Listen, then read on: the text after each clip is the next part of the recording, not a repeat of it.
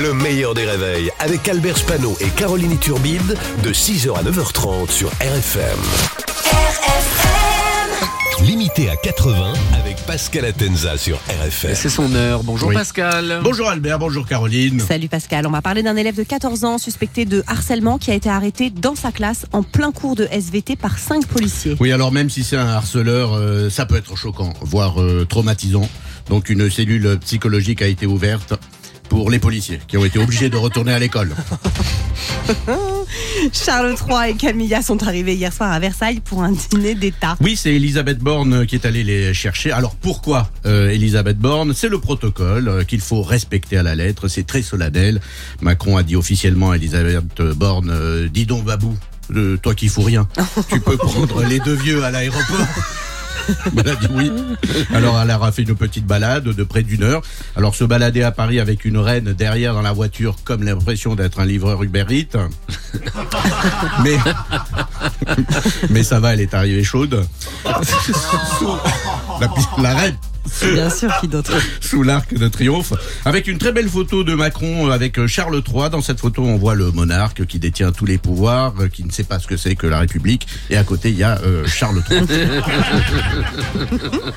elle, est bien, elle est bien, très subtile.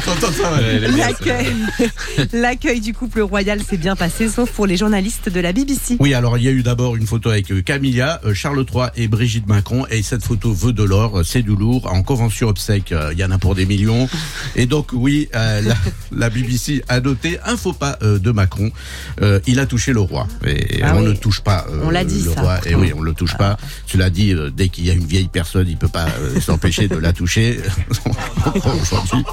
Et enfin, hier, repas royal à Versailles, 162 invités. non, pardon, 164 invités, deux personnes de plus, puisqu'il y avait Gérard Larcher.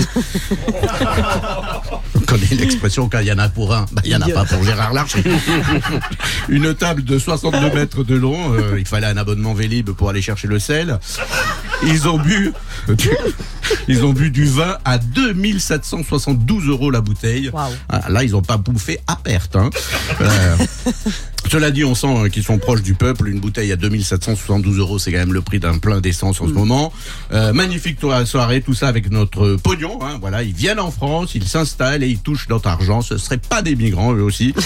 Et justement, Gérald Darmanin, les pompes aspirantes. Et, justement, Gérald Darmanin a déclaré qu'on prendrait aucun migrant de Lampedusa, alors que si on se les partage entre tous les pays européens, on n'en aurait que 250. Et 250 personnes, c'est pas grand-chose.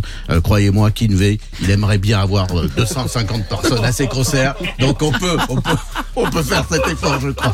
Merci. Bravo Pascal. Non, de rien, c'est bon job, c'est bon Pascal Atenza qui est sur RFM tous les matins à 8h15. Le replay en vidéo sur le Facebook du meilleur des réveils. Le meilleur des réveils, c'est seulement sur RFM.